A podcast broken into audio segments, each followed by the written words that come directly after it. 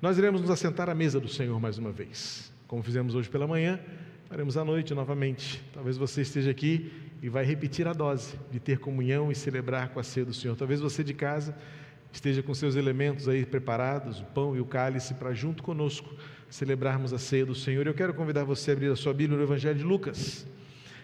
Particularmente eu gosto do desafio de textos difíceis, e este texto que vamos ler hoje é um daqueles textos meio, meio complicados de ser interpretado, porque passa uma visão diferente da nossa visão ética contemporânea, é, meio que uma afronta aos nossos valores comportamentais e sociais e até trabalhista dos nossos dias.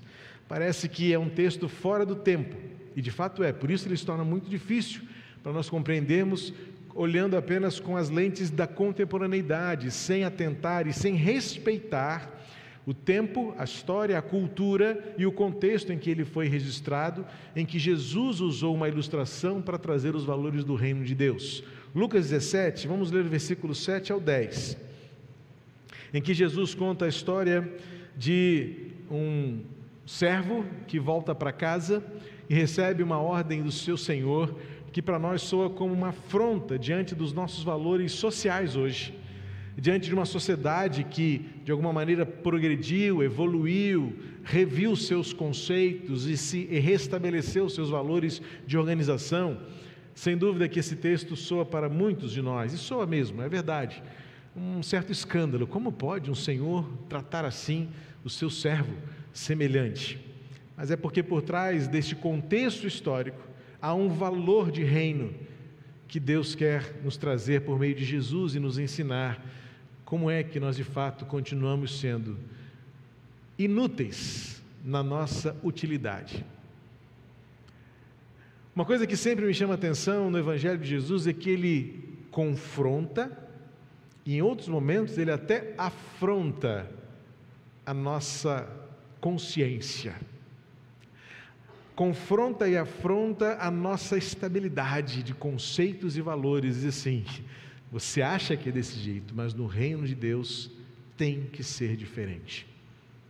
E esse texto entra nesse desafio de nós nos confrontarmos com a realidade totalmente diferente aos valores do mundo moderno, contemporâneo e já daquele tempo, daquela época para mostrar que o reino de Deus é melhor, para que possamos nos assentar à mesa do Senhor e descobrir que de fato nós não valemos o que nós pensamos que valemos, mas aos olhos de Deus valemos o próprio Filho que morreu por nós na cruz.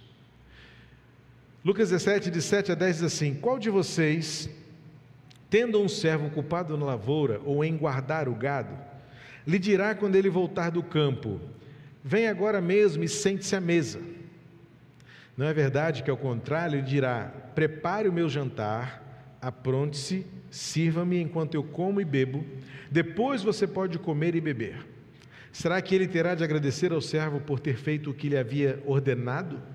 Assim também vocês, depois de terem feito tudo o que lhes foi ordenado, digam: Somos servos inúteis, porque fizemos apenas o que devíamos fazer. Não sei para você, mas esse sempre me soa como um desafio exegético, porque esse Senhor é meio grosseiro, né?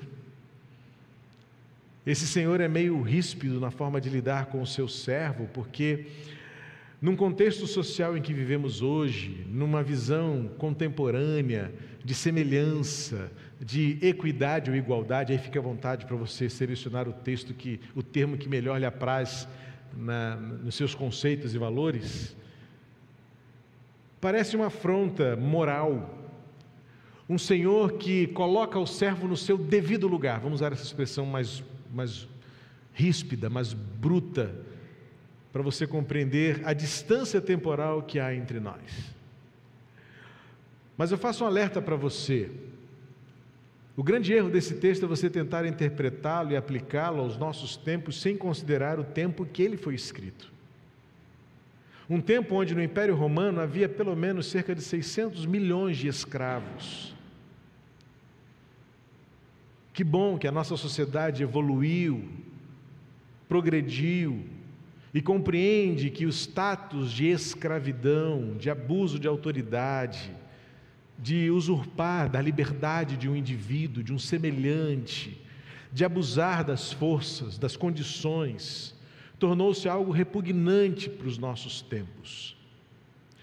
Mas faz parte da nossa própria consciência e até mesmo de uma humildade presente, porque daqui a alguns anos, certamente a sociedade também mutará transformará a sua percepção de mundo e nós seremos criticados por algum contexto de vida que levemos hoje com muita naturalidade, que daqui a alguns anos poderá ser tido como escândalo, como impróprio, como absurdo. Então nós temos, primeiramente, de esvaziar esta nossa arrogância, de achar que somos melhores do que os outros foram e equivocarmos-nos na interpretação deste texto dentro do seu contexto, que ele foi muito útil e apropriado para Jesus ensinar aqueles homens o que é o reino de Deus, usando como base aquilo que era comum, aquilo que era cultural, aquilo que fazia parte da vivência, do cotidiano daquelas pessoas. Nunca foi para aquele contexto escândalo considerar a relação de senhores e servos, dentro de um contexto onde, sim, cativos de uma guerra, refugiados, estrangeiros, fossem denominados e considerados o que nós hoje chamamos de escravos. Mas o Evangelho vem para, ao mesmo tempo em que reconhece isso como uma realidade social contemporânea, vem para mostrar um reino novo que restabelece novos conceitos e parâmetros de relacionamento, onde o próprio Senhor Jesus diz: Eu não chamo mais vocês de servos, e a palavra literal é doulos, traduzido por escravos, mas chamo vocês de amigos. Então o Evangelho já vem para começar a estabelecer uma mudança, uma evolução, uma melhora naquela sociedade.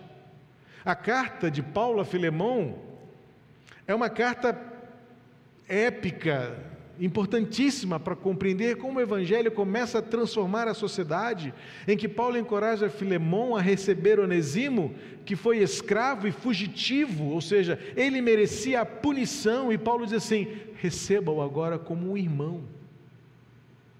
Então veja que é necessário que você separe, e eu vou ser agora bem transparente na minha fala.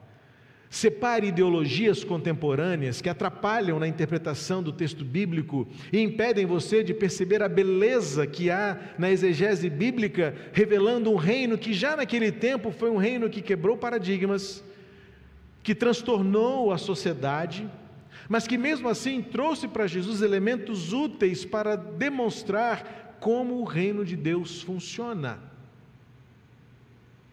E por que esse texto tem a ver com celebrar a mesa do Senhor? Porque novamente vemos a figura da mesa no ensino de Jesus. Não tem jeito, todas as vezes que nós voltarmos para a ceia do Senhor, este elemento principal é a base. Ainda que a gente saiba que os elementos principais que configuram a ceia são aqueles que para nós são os dois elementos memoriais, o pão e o cálice, há um elemento que não pode ser ignorado, esquecido, porque tem o seu valor primordial para aquele momento da comunhão, porque Jesus estava sentado à mesa com os seus discípulos. E foi à mesa que Jesus ensinou grandes valores do seu reino a ser inaugurado a partir da cruz.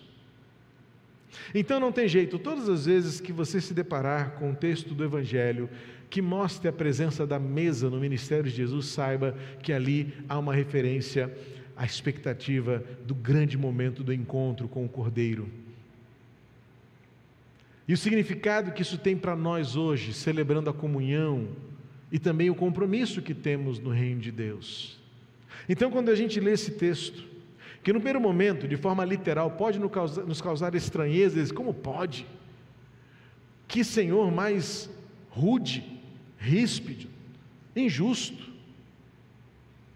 Ele não poderia chamar o seu servo para sentar-se à mesa com ele? Na nossa cultura hoje, no nosso contexto, isso é a coisa mais necessária. Mas Jesus estava falando para pessoas que entendiam bem isso dentro do seu contexto histórico, social, econômico de uma sociedade que estava organizada desse jeito. E a partir de agora ela vai se desorganizar para reorganizar naquilo que o livro de Atos vai trazer como a maior de todas as boas notícias. Eles tinham tudo em comum e chamavam todos de irmãos. Mas até aqui Jesus usa isto. Jesus toma para si uma configuração social para dizer que o reino de Deus funciona da seguinte maneira: primeiro, nós não somos donos de nós mesmos, nós temos um Senhor. E o que Jesus está querendo mostrar aqui, trazendo os seus discípulos a esta reflexão, é de que o servo sempre precisa estar sensível para obedecer às ordens daquele que lhe tem. A gente hoje vê um evangelho que também desconfigurou a realidade de um reino que tem um dono, de uma mesa que tem um proprietário. Nós criamos hoje, desenvolvemos, chamamos até de, de um evangelho evoluído, de um evangelho atualizado, mas que desconfigurou o senso de propriedade e faz com que nós nos tornemos donos de nós mesmos e revertamos e invertamos as as posições e lidamos com Deus como se Ele fosse o nosso servo e nós fôssemos os senhores. Não sabemos mais fazer a oração do Senhor, seja feita a tua vontade. Porque a nossa oração é: Senhor, faça a minha vontade, senão eu vou ficar muito chateado com o Senhor. Eu vou até sair da igreja se o Senhor não fizer a minha vontade. Há muitos que desenvolvem uma espiritualidade assim. Se o Senhor não atender minhas orações, eu vou ficar muito aborrecido e vou até te abandonar. Na verdade, uma pessoa que faz uma oração assim, ela nem percebe, mas ela já abandonou e nunca foi, porque ela nunca entendeu como funciona o reino de Deus um lugar de um Senhor e de todos os servos. Então, Jesus usa esta realidade para lembrar que a mesa tem alguém que é dono. A igreja se equivoca quando gerencia a mesa como se ela fosse minha. Gerencia o culto como se ele fosse meu. Administra a igreja como se fosse um empreendimento meu. E olha, não está muito longe de nós, homens e mulheres que lidam com o reino que diz ser de Deus, mas que na verdade tornou-se o meu reino, a minha obra, o meu nome, a minha mesa. Então eu digo quem vai, quem não vai, eu digo quem faz e quem não faz, eu digo quem é e quem não é. Eu já quero separar o joio do trigo, e Jesus disse, deixou claro, não. Só se saberá quem é quem no dia da colheita, e esse dia ainda não chegou. Então, preparem-se, porque o joio continuará crescendo junto do trigo, e nós ainda teremos de viver e conviver com muitas vezes situações vergonhosas, vexatórias, daqueles que se acham dono da igreja, dono da mesa, dono do reino.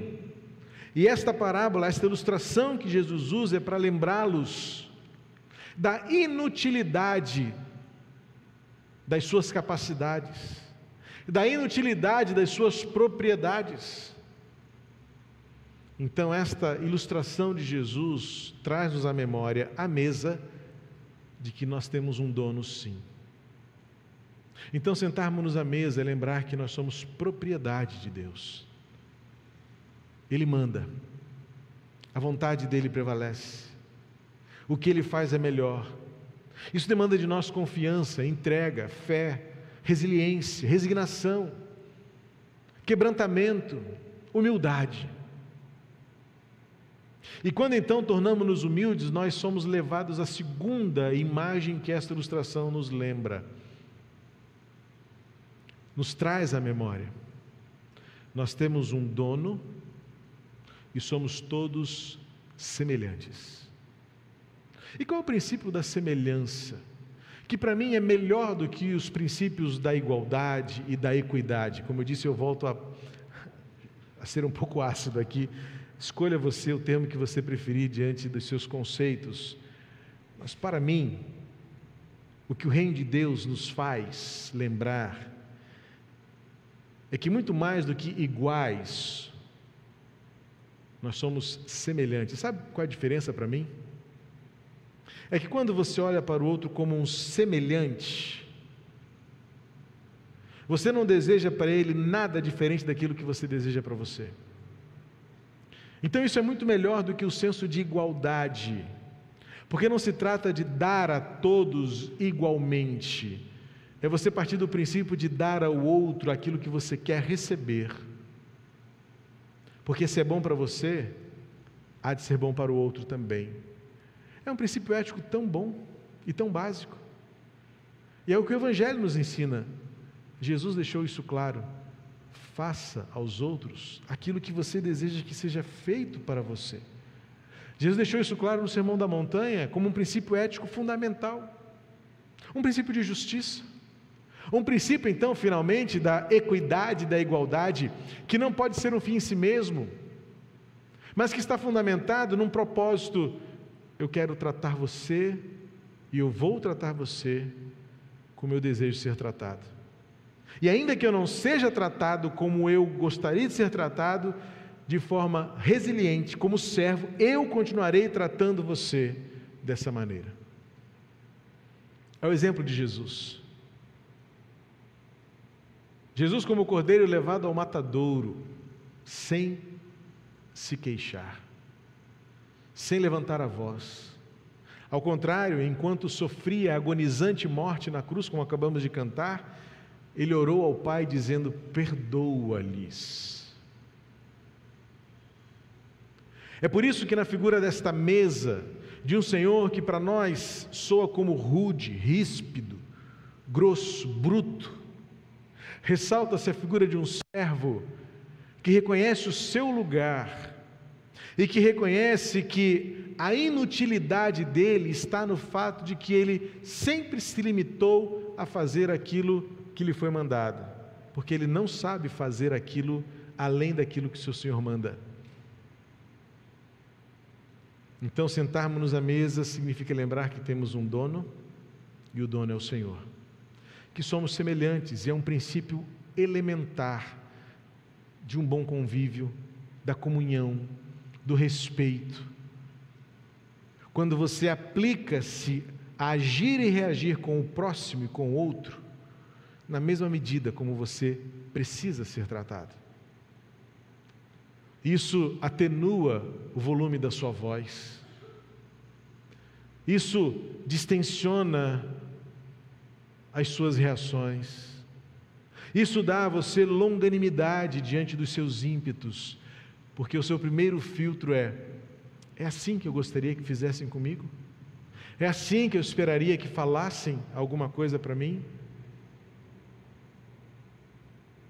Então Jesus está trazendo uma figura de uma relação de senhor e servos para nos trazer a memória e nos fazer lembrar quem Ele é e quem nós somos. Esse texto caminha para o final. Para no versículo 9 diz assim: Será que ele vai, ele tem que agradecer ao servo por ter feito aquilo que ele havia ordenado? É uma resposta retórica, cuja resposta, é uma pergunta retórica, cuja resposta é não. Não se agradece por alguém que faz o que lhe foi ordenado.